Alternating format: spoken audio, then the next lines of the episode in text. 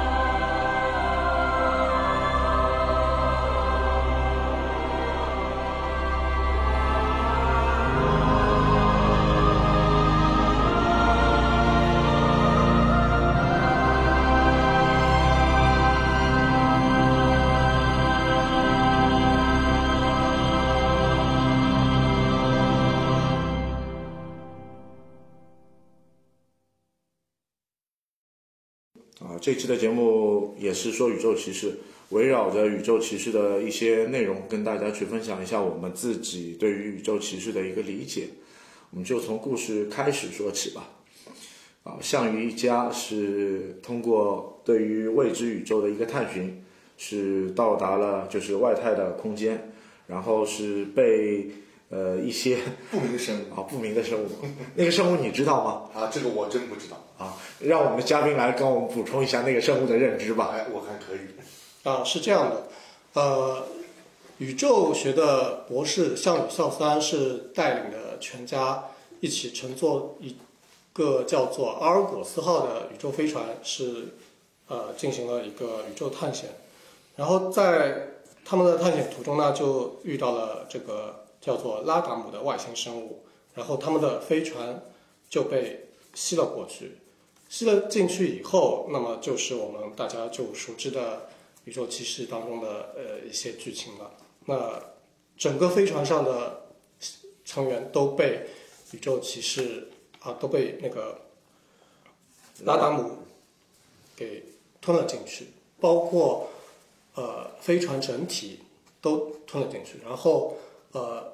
船员都被改造成了拉达姆的兵器，也就是。今后我们看到的 Take Common 这这种设定，就是呃带有外骨骼的这种战士，那么大概就是这样一个设定。然后呃在这个过程当中啊，可能大家应该也有印象啊，就是呃项羽孝三博士呢，因为年老体弱的原因，就是提前被淘汰了。然后他淘汰的时候，就把自己的呃第三个儿子呃。就是迪波威给解放出来了，然后呃，才有了后面的故事。嗯，呃，刚刚我们项羽也是大致的介绍一下我们项羽一家为什么会到外太空间，被拉达姆的这个载体就是重新的呃基因化了。孝三先生因为身体不适不适应这个机体，所以无法成为一个正常的宇宙骑士。那么才有了这个契机，让我们的就是迪波威先生，呃，能够去脱困于拉达姆这个载体当中。那么这个情况下，给迪波威的自身人格上带来了一个就是新的转变吧。他有亦正亦邪的地方，他的邪来源于什么？来源于他无法去控制拉达姆的这个人性的另一面的力量。嗯，其实与其说邪，相对来说，我觉得这部作品当中，迪波威肯定是个悲剧人物。然后，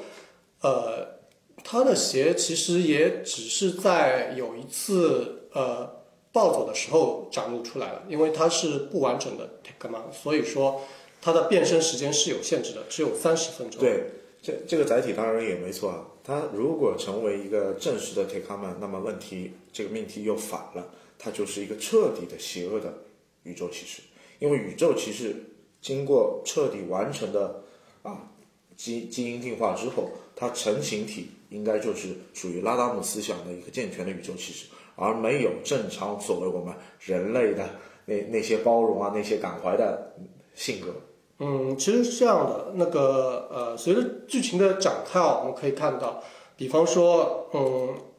星野就是阿雄他们也会保留以前在被拉达姆改造之前的一些情感和记忆，这个都是跟侵略地球不冲突的。它的大前提就是说，我要我作为拉达姆，我就要把地球侵略下来，我就把这个星球给占领下来，然后。呃，至于自己性格部分还是一样的，还是一样的，就是不抹杀一个人的本性。呃，这这点可能我和你有一个至关重要的区别，就是我可以去说几个矛盾点吧。这这个我们之前沪语版的节目当中也有聊到，就是我们迪波威和阿雄之间，他有一个情感的牵绊，这个情感的牵绊只是有一个真正的过程，但是他。并没有成为有敌意、有杀意的那个动机，但是拉达姆的这个力量注入之后，可以把你人性当中那些有细节或者是有缺憾的性格给无限放大，甚至因为一些琐事，他要去结果对方的一个生命。实际上，这个东西呢，我有一个自己不同的一个看法要求啊。实际上，我认为整个设定方面，拉达姆和人类有一个共同点，你们有发现吗？实际上，拉达姆和人类，他们作为一种生物，他们实际上都有情感。拉达姆有拉达姆那条线的情感，而人类有人类的情感。而为什么人类和拉达姆结合之后会造成我们后期看到那个一个结果？实际上，我是这样认为的。第一点就是我们那个呃沃德啊说的这个有点道理，他有个牵绊，他有个东西，还有人性的一个被爱的一个放大。但是有一点你们发现吗？拉达姆整个整个出来的铁卡满啊，有这么多人。你们发现了前期出来的像弗利兹，也就是我们达嘎和我们后期那个兰斯蒙洛托夫，对吧？他们两个实际上是前期最早出来的，从设定上来说，前期比较早出来的一个一个拉达姆，他们已经将自己人类的身份抛弃了，也就是我们就是拉达姆，我就是达嘎，我就是弗利兹，我的目标很明确。他们属于前期的一种比较好改造，因为他们之间没有亲戚和血缘的关系，对，只是一个技术人员，对对吧？一个是技术人员，一个是科学家，一个蒙洛托夫是科学家，而那个。弗利兹是那个技术人员，他们前期实际上他们这些人想法和他们就其他人没有任何有感情的差穿着，所以他出来的时候他们很纯粹的拉达姆，而后期他们家族系列的，像他大哥、二哥和三哥，包括他的呃这个这个媳妇儿对吧，老婆方对吧，方方，然后各大的教练，郭大宝对吧，郭大宝，还有就是我们看到的那个就是美雪，美雪，他们是怎么样一个进化过程？实际上他们的进化在于整个人人的这个肉体。就是智商，还有这种就是身体没有什么任何有病灶这些合格了之后，他们拉达姆最难改掉的是什么？就是他们的记忆。他们就怎么洗掉这个记忆的方法，不像前面的大概这么简单。像他们是一个联系，只是说我们简单说的，比如说我洗洗掉了那个果大豆，洗完了之后，那心也还在洗的洗脑的过程中，怎么给他洗？肯定就是灌输他人性的一个反面。呃，果大豆的意思就是说，比如说心也说我我已经洗好了。呃，哥哥还没好，然后拉达姆就开始灌输，你看你的父亲、母亲、爸爸妈妈、兄弟姐妹都成了我们拉达姆这边，你为什么不过来？他长期在这样一个争斗方面，把你脑子慢慢慢慢的蚕食，让你认同拉达姆这个方式和方法。但是同样来说，你看他们成了那个我们说拉达姆这边的铁钢曼之后，对吧？他们之间还有什么？还有家族的一个情感的情感的联系。果大豆不断的在拉这个 D boy 啊，你应该到我们拉达姆的阵容上来。呃，戈达德教练反复的在拉迪波威进入反阵容当中，为什么？为为什么当中有这个桥段？他一直在灌输当时的一个片段记忆，就是他在教呃二男和三男之间学习武艺的过程当中的一些切磋的桥段。对还有一个最大的桥段就是阿雄自己有牵绊的地方，就是呃，我一定要战胜老哥。我一定要战胜我二哥，对，我不比我二哥差，差我不需要我爸爸的帮助。是的，我应该可以自己用我自己的力量去打败他。这个只是三男要证明自己，并不是他对他二哥有敌意。但是，一旦注入拉达姆的这个进化元素之后，把他人性黑暗的那一面给无限放大所以说，。就是你前面说的，我所以我也我也证实到这一点，他只是把你这种争斗性和家族的这种联系关系作为一个洗脑的弱点的切入点，将你彻底的洗回拉达姆。还有一个理论，我可以去再补充一下。呃，达嘎和兰斯为什么就是感情线这么简单？也有可能是在巨巨人设的设定上，他没有给他们附着到那么深刻的情感。啊，对，这点是肯定的，因为因为它不像果大豆，果大豆像类似于像家禽一样的，它是陪伴他们长大，对吧？你看这么一个马子，啊、又有肌肉又能练身体，人家还是电子工程学专家，果大豆的，就是整体的地位也好，家臣，就好比是个义父，对，也就是这个家族更代替孝三的位置。哎，对，因为孝三在不在的时候，都是国大的陪伴他们的童年。嗯，也就是说，他们在他们的心目当中的地位是不同的。也就是说，拉达姆都是利用了他们各个各个人员之间的一种血缘关系和一些我们要人的心理反叛面，以及相互之间有没有就各种矛盾也好，或者竞争关系也好，把这个作为一个切入点，将你同化掉。也就是说，他弟弟被同化掉，是拉达姆他们全部同化过程中的一个一个亮点。有他的成功，才能让余下的一些人顺利的进入拉达拉达姆的阵容。我记得在呃《光与影的兄弟》这一话当中，呃，就是呃艾比鲁星野阿雄他自己讲到过的，就是说，嗯，对于他哥哥呃这点，就是他们在山上那次训练的时候，本来是以为老爸就他是比较喜欢他的，所以呃他很开心，然后。当他老爸让哥哥自己爬上来的时候，让迪波威自己爬上来的时候，他就觉得他老爸觉得他不行。其实只不过是说，嗯，对于孩子比较关心嘛，就是想让他们两个都获获救。呃，应该这样说吧，孝三其实更偏爱小儿子，对。就，是偏爱三男。对，对，他对于小儿子的关注比他长男和次男要更多，大哥说，因为他不希望小小儿子受到更更大的伤害或者怎么样，所以想提前把他救回来。他觉得呃二男可能可能有这个能力回来或者怎样，但是但是同样二男心里没有这个牵绊，想哦爸爸还不救我。哎，对对对，如这就是人的如果想法的问题。对，如果把它换作一一部金庸作品上，金庸的作品可能会描写这样啊，爸爸不救我。在日本的作品可能就是爸爸你干嘛救我？所以这一点上面，实际上你也看到了，实际上是最后我们说是 A B 鲁他为什么更想去打败迪波的一个道理。他后来在在那个国大的帮他那个就是回忆当中，不是跟他说了一句什么？实际上他父亲并不是想抛弃你哥，是因为他想多爱你，将你先救上来。他有这个能力，那他的想法就很怪了，就是说，哦，原来我能力不够强，我必须在练身体，啊、练智力、练武术，必须要超过他哥这样一个一个一个这这个也有可能和我们所谓的日本文化当中的争强好胜有关系啊差不多但如果这个作品是我们中国，呃，哦那那就内内容编辑的，可能就不会有有有这个理解方式嘛，对对吧？对，因为同样的孩子，我觉得父亲能做到这个点上就，因为因为我记得这个这个桥段里面长男应该也在，剑武也在，剑武也在剑武就就在岸边嘛，对。呃，项羽一家的情感路数，我们大致的就说到这里。我们现在就可以去聊聊我们就是地球方面这一块的内容，就是感同身受的一些，就是你觉得人性上面的一些对立面的地方。这一块实际上，我平时来说，我我比较喜欢反派嘛，所以说这个东西可能会相对来说比较薄弱一些。就是这个我还是要还要问一下下你啊，这一块，你是怎么想这一块的？呃，其实呃，我们刚才呃私下里面也讨论过一些这个问题啊，就是这部作品当中呃处于对立面的呃对照组还是挺多的，比方说呃外宇宙开发基地跟地球联合防卫军是一组矛盾，然后呃我们这边 D boy 的宇宙骑士跟敌方的 t e k a m a n 又是一组对照，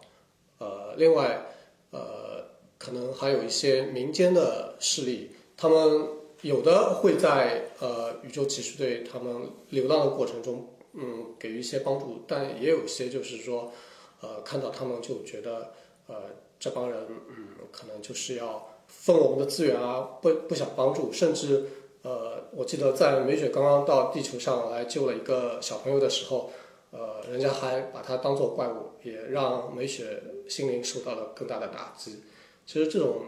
人与人之间的对立面的关系，啊、我觉得在这部作品当中还是呃刻画的比较充分的。就是说，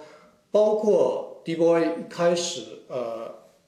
加入外宇宙骑士啊、外宇宙开发基地呃的时候，嗯，包括周围的队友，比方说诺尔，对吧？也对他是一个不信任的关系，但并不是说诺尔对他不信任啊，诺尔这个人就有问题。我我反而觉得诺尔这个人脑子是很清楚的，因为他没有轻易的就相信这样一个陌生人，这个否则的话，确实显得也太草率一点了。对吧呃，就就这个对立面可以这样说吧，就是人类在对于迪波威的出入地球的一个认知上，还是要去分清它是否是好是坏，可能需要经历一些事情，对，是的。是不是单纯的就接接受一个外来者。而且 D boy 一开始的态度跟他后面的态度完全是呃不一样的。一开始他就是觉得我很厉害，现在能够对抗拉达姆解救人类的只有我，你们配合我就行了。不管是外宇宙开发基地也好，还是呃联合防卫军也好，还是民间的老百姓也好，你们只要配合我就可以了，我来搞定，对吧？但是到后面呢，后面就不一样了。宇宙骑士队就是大家真正成为一个团队，围绕围绕 D boy 的一个团队，那么他也会借助队友的力量去完成一些对于自己来说比较棘手的任务。呃，比方说，嗯，最后到月球的时候，呃，可能还是要白卡斯来帮忙，对吧？呃，包括后期其实水晶破了以后，还是弗利曼和雷宾还有本田大叔帮他把最初的那个机器人很简单的一个机器人白卡斯改造成能够战斗的，作为宇宙骑士迪波威的一个载具的一个形式，又能帮他变身，对吧？对那所以说，其实嗯，在这部作品当中，我们也是可以看到，呃，迪波威他从一个一开始很中二的呃人，转换成一个比较成熟的性格。呃，中二的人到转换成成熟的性格当中，他有一个最大的桥段，就是迪波威从外太宇宙到地球之后的最大的一个问题是什么？他失忆了，他迷失了他自己的记忆。那么他当中有一个内容就是他他也是一个孤独的人来到地球嘛，那么他这一段过程当中反复的记忆的残缺的记忆在脑中去回荡，还有就是他个人向的一点一点去融入团队，也是通过一个人阿 K 阿 K，啊阿阿 K，我们某迪就很激动啊，啊不不不，这个实际上我问题你可以围绕阿 K 说两实际上，阿。K 这个这个人物的关键和那个我们叫后面蓝色地球号这些这些队员啊，他是有一个扯家起来的关系。实际上，阿 K 是第一个这个接受迪博威的人。嗯，不管他是第一次暴走之后对对整个局面是一个失控的性质，无法控制，还还是到后阿 K 对他无微不至照顾到融入整个团队的情况下，阿 K 实际上是是一个引路人。有了阿 K，才会才会带入像努阿鲁他们一点点一点点去去相当于说，比如说跟接受迪博威，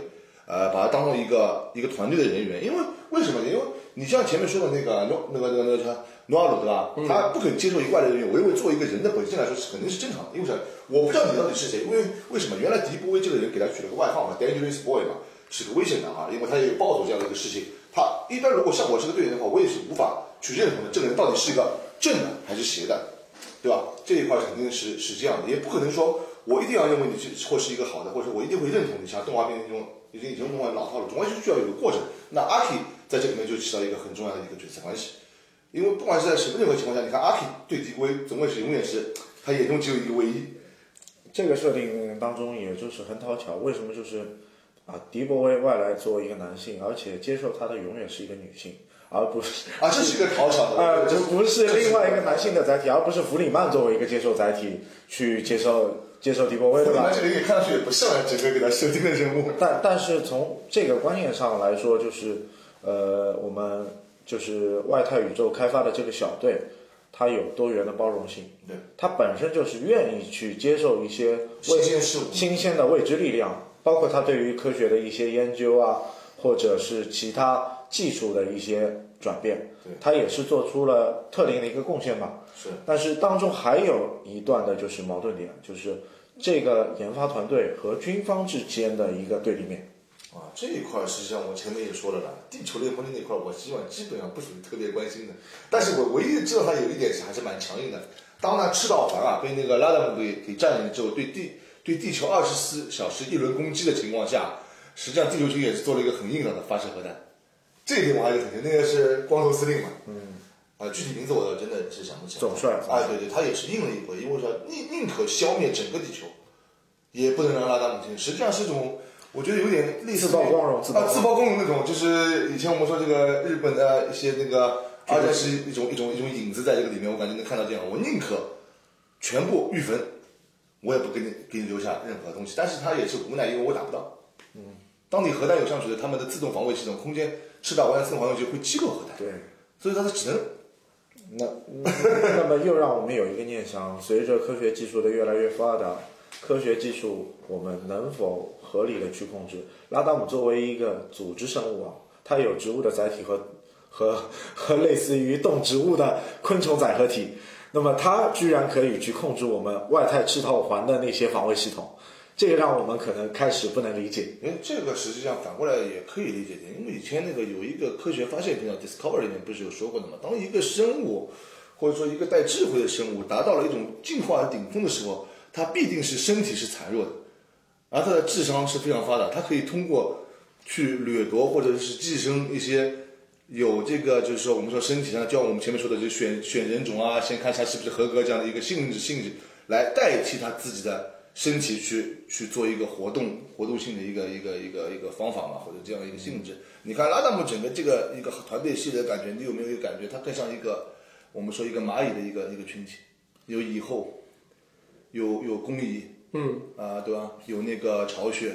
或者是我换一个说蜂窝状态一样，有有有有有有那个蜂后，对吧？有工蜂这样一个形式，每个人每个人你这个比不同的一个。喻也是不错的，但是我愿意更像一个另一部科幻电影作品系列去做比较，异形。呃，你这样讲，我觉得也是可以。实际上它的性质是相同的，它是其实和异形是相似度是很高的。为什么你？呃，我们说异形有异形母后，然后有普通的异形，然后还有抱脸虫，还有还还有孵化的虫。对对对，就就你比它再简单点，你就按照一个公式去算，它是一个组织结构，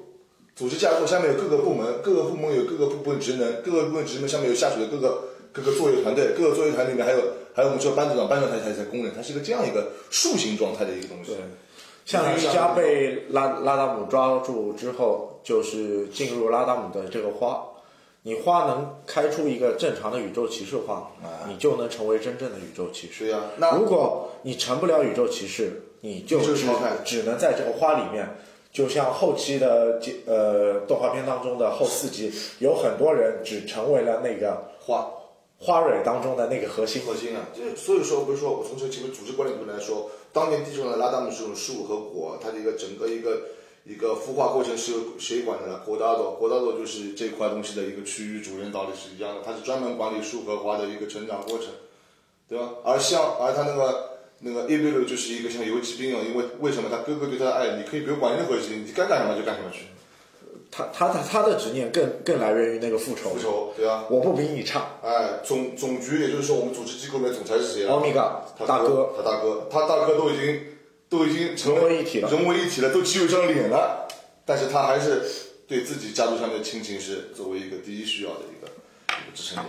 但是他大哥这一块的东西，其实描写的可能又偏少了。其实更多的还是侧重于呃二男和三男之间的情感牵绊。大大哥唯一的情感就是他和方，对，只是存在于回忆当中那一集。甚至甚至脱妆炮的那一集，啊，脱妆炮最后的脱妆炮也有这脱。脱妆炮那一集其实个性情感相当感人。我我我这个桥段我至少看过十几遍都不止。他们也就是相互保护的呀。方要保护他哥哥，他哥哥要保护他弟弟。实际上，方在其中过程中他也是保护他弟弟，因为他是什么？呃，A B 鲁一个超级化的时候，方在里面起到什么角色？绝对不能让他超级化。他一旦超级化了，可能他的生命会很短。但是他哥哥最后又不能让他搏一下吧，他的怨念太深，你必须让他将这个事情完成。最后他们赤道环决战。因为艾比瑞也超进化了嘛，迪波威也超进化了，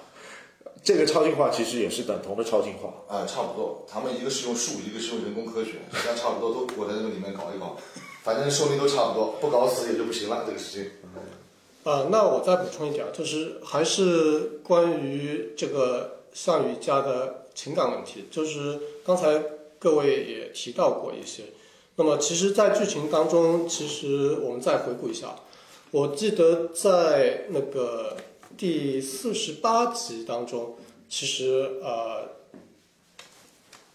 剑舞剑舞就是大哥啦，嗯、那个时候作为他是以 Tekamon Omega 的身份。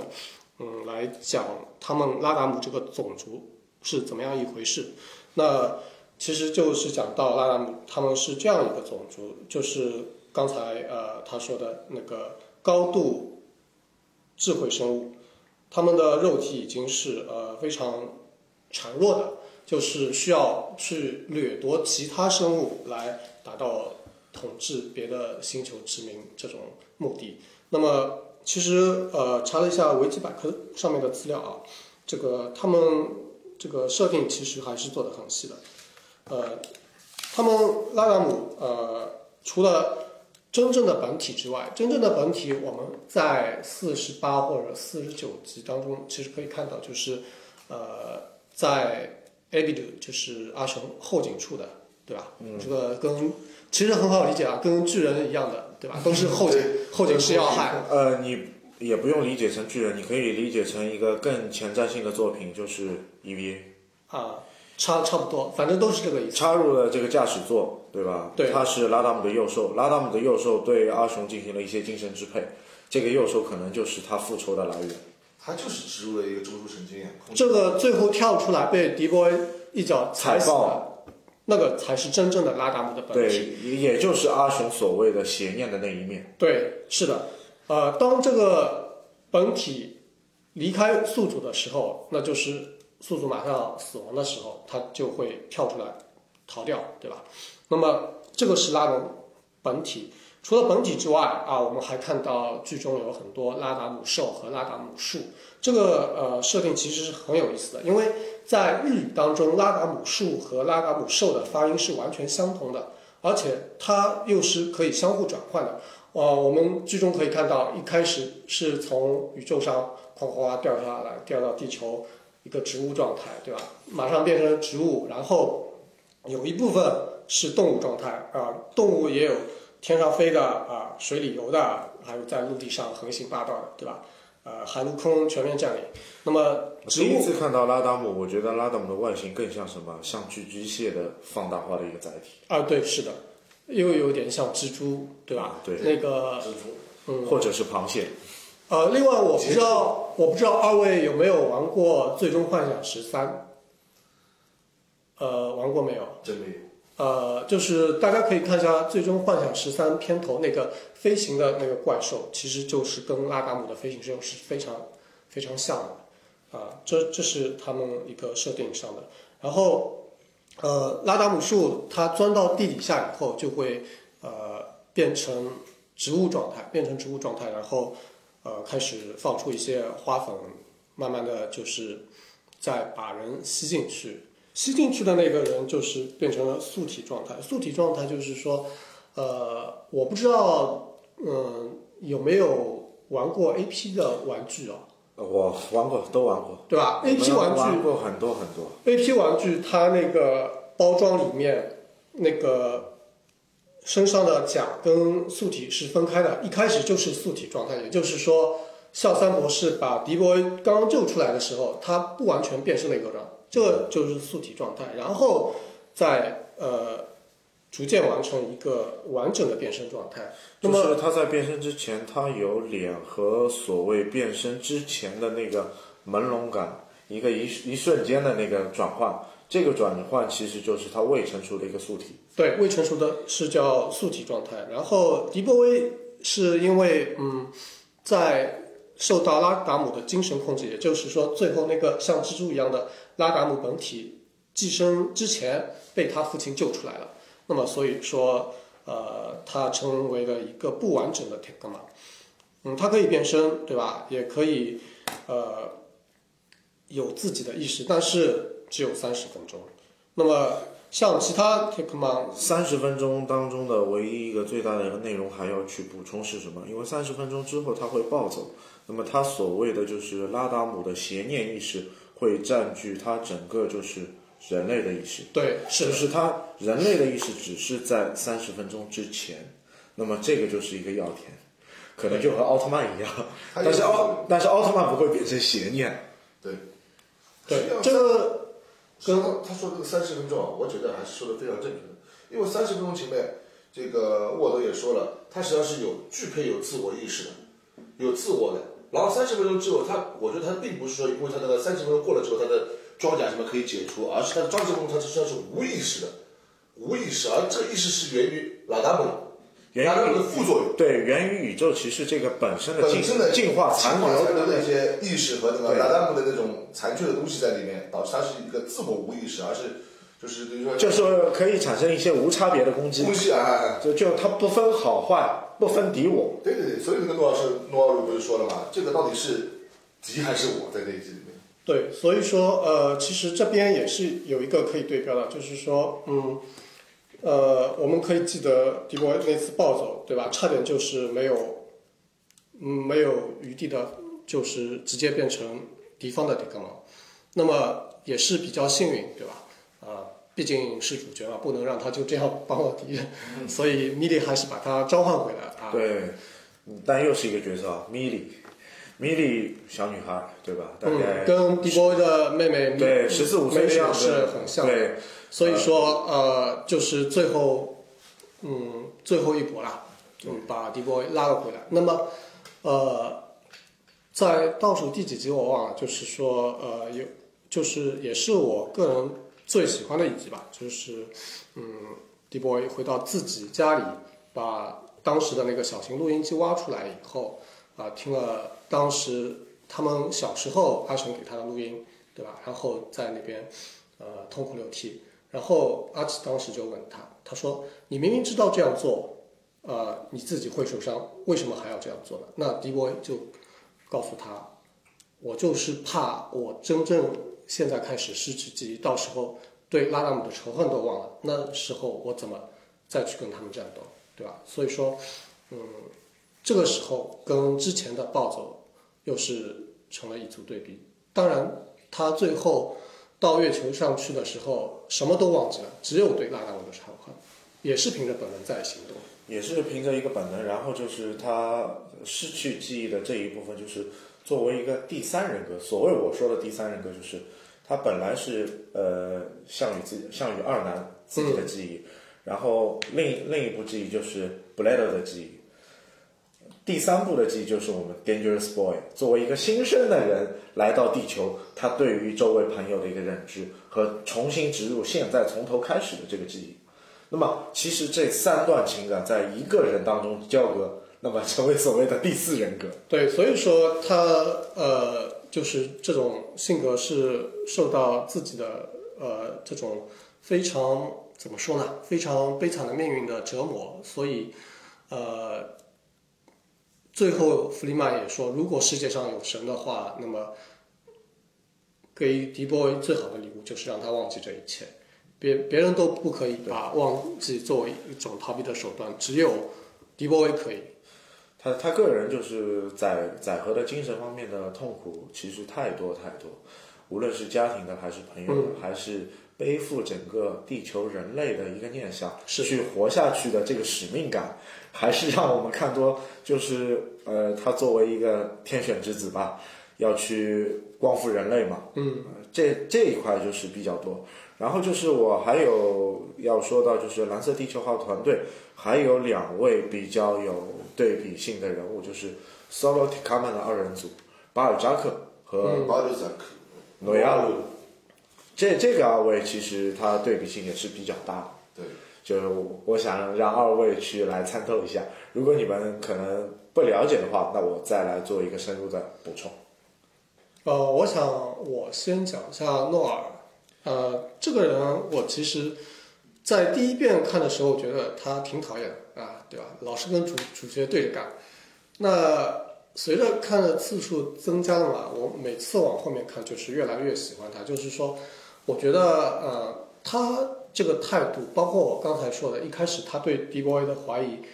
呃，确实是呃很有必要的，因为当时也看到了 t i k a m a n Daga 已经出来了。啊，D boy 又是跟他一样的，然后也可以变身，对吧？那对他的怀疑也是非常正确的。而且一开始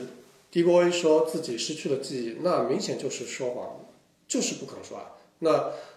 在这种情况下，对他有一定的戒心，我觉得是完全有必要的，对吧？那到最后也是随着剧情的不断展开啊，那么。就在一次次的战斗当当中，就发觉了啊，D boy 这个人原来真的是站在我们这一边的，不是说呃是拉拉派过来的间谍，而是真正的跟我们站在一边的，是为了地球而战的一个这样这样的人。那相对来说，呃，这个巴尔扎克倒是一开始以间谍的身份混入这个宇宙骑士这这个小组的，对吧？那么。呃，这边我就要讲到呃，我比较喜欢的一个角色弗里曼。弗里曼，嗯，看上去是一张冷峻的脸，但是其实他呃心里面也是一团火，因为呃可能说他这种闷骚性格比较合适吧。他其实一直是在为 D boy 考虑的，看上去平时好像很很冷淡的，但他的行动。就是充分证明了他其实一直是在为迪波想要分担一些什么，嗯，因为他知道光靠迪波这样是不可以的。当然，一开始迪波呃出来的时候，嗯，就像我之前说的，很中二的，对吧？他觉得就他一个行，但是弗里曼这点年纪和他的人生阅历放在那里，就让他知道光靠迪波肯定是不行的。就是说，他希望通过。自己人类也能够帮助到他一些。那么，包括巴尔扎克潜入宇宙骑士基地，然后弗里曼故意把这个资料给泄露出去，泄露到军方，然后呃造出了两个 solo t i 那这个就是弗里曼他布的一个局嘛？这这个。也说弗里曼有恻隐之心吧，其次就是也希望军方或者或者是地球的科技组织能够去制造一些就是可以去抵抗拉达姆的一些有效的呃机器人啊，或者是一些武器吧。因为当中他们也是发现了一个比较有意思的一个内容，就是斐洛明粒子，也也就是和我们当初聊高达时候米米诺斯夫粒子一样的一一种物质。但是斐洛明粒子是无法代替反物质炮的，它它只是可以去攻击一些普通的拉达姆兽，一炮一个也就二十炮，一般备弹差不多二十四发吧，二十四发就是我们普通的用一号机的正常炮，正常炮型是二十四发，然后当初然后一号一号机后来改了变成所谓的巴尔扎克永机嘛，然后是用斐洛明扩散炮。呃，刚刚尚宇是说到了诺亚路的一部分内容，但其实诺亚路有一个更大的一个身份，他是军人世家，然后他是贵族。对。那么他自己就是其实天性叛逆的，他并不想成为一个彻彻底底的军人。对。而且他们家的这个家族啊，他是一个纯正的军属军人关系，他父亲也是为了保护这场战争而牺牲掉的。最后不就有一个桥段吗，回到自己的他们回到自己的庄园。在自己的游泳池下面发现了以前家里的那些游泳池下有一个地下室，对佣人也好还是什么，他那些人都在上面存活的。这是他爸他爸爸当年在受袭击的时候让他们躲下去的，而他爸在此英勇牺牲。那个时候，巴那个努尔鲁已经露出了一个他思念父亲或者说是一个对纯正孩子心灵的一对面。，那那个角度更贴近，让我们了解诺亚鲁并不是一个外表那么刚强的人，对对他也是有柔性的一面的。对就是说，呃，英雄汉也有英雄泪。呃，对，而且他最终还是把他们送回了地底下，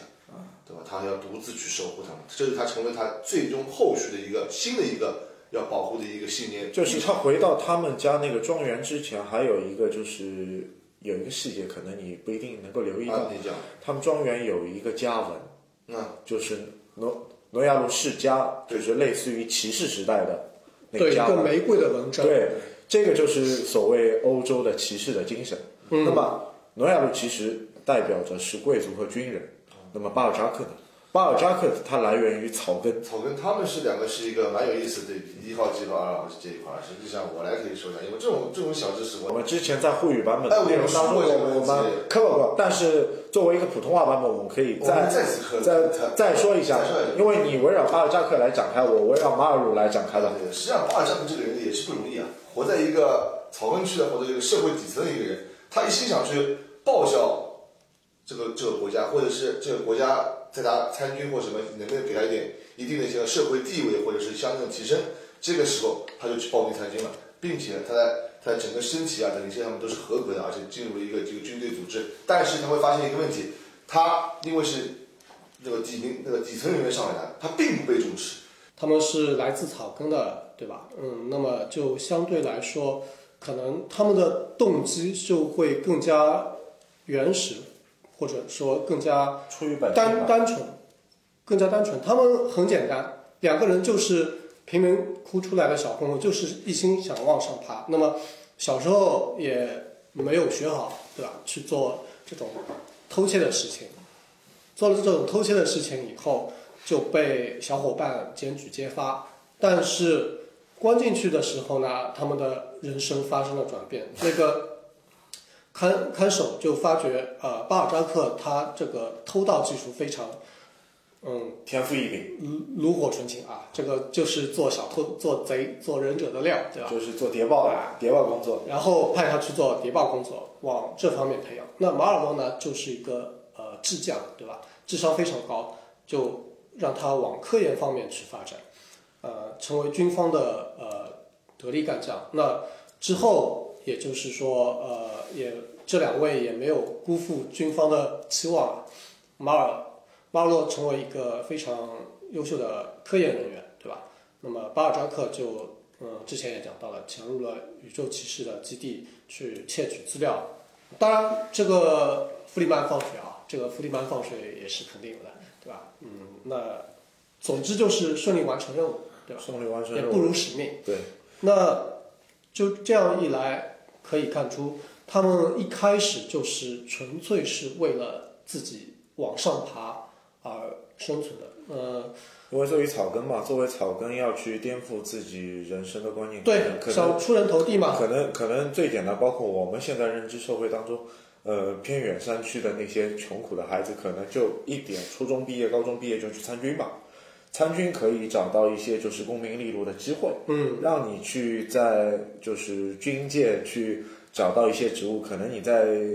这个行业里面打滚个五六年，可能你就是连长甚至营长什么什么，呃，会有一个好的出路吧。嗯，然后呃，整部作品因为呃它呃有四十九集嘛，所以说这个对于人物的刻画还是有充分的时间的。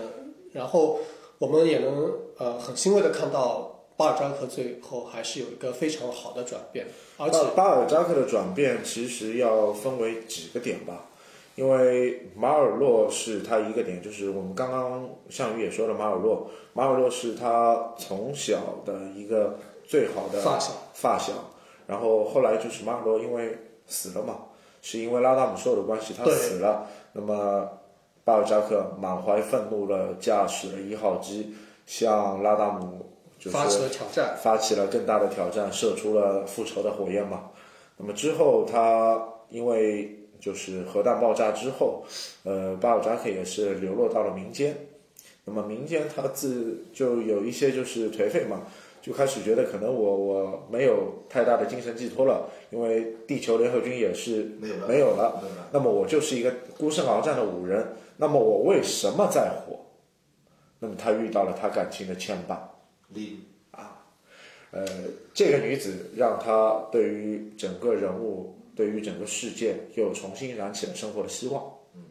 那那么他才能之后在遇到蓝色地球小队的时候，重新的驾驶了啊索罗提卡曼一号机，重新再次回归，奠定了一个基础吧。对，否则的话就会显得很突兀，一下子哎，这个人怎么就洗白了，变好了，对吧？大家可能会有这样的想法，但是，呃，其实我们随着这个剧情发展，还是能够体会到，就是，呃，对于巴尔扎克这个人物刻画，呃，还是比较，呃，比较好的。巴尔扎克的刻画，马尔洛是一个点，然后马尔洛临终还给巴尔扎克一句话，就是说，我现在是死了，但是你要替我拿回属于我的公民，就是我今天不在了，你是我最好的朋友，我的公民，你双倍帮我拿回来，就是要完成我马尔洛的一个使命感，就是最后呃，巴尔扎克和呃呃努亚鲁两个人去上蓝色地球号。就是准备狙杀那个呃 Solo，嗯，Solo 的时候，呃，当时努亚鲁是说，哎，我要上这个机器，我要我要开开 Solo t e k a m a 去狙杀他。那么巴尔扎克和他说不用了，这个事情我来。为什么就巴尔扎克有那么大的担当感，还是源自于他内心的底层的劳动人民的这个这这个正义感。呃，是的，就是刚才沃德也说了，呃，他的发小马尔洛的死对他影响是非常大的，就是说，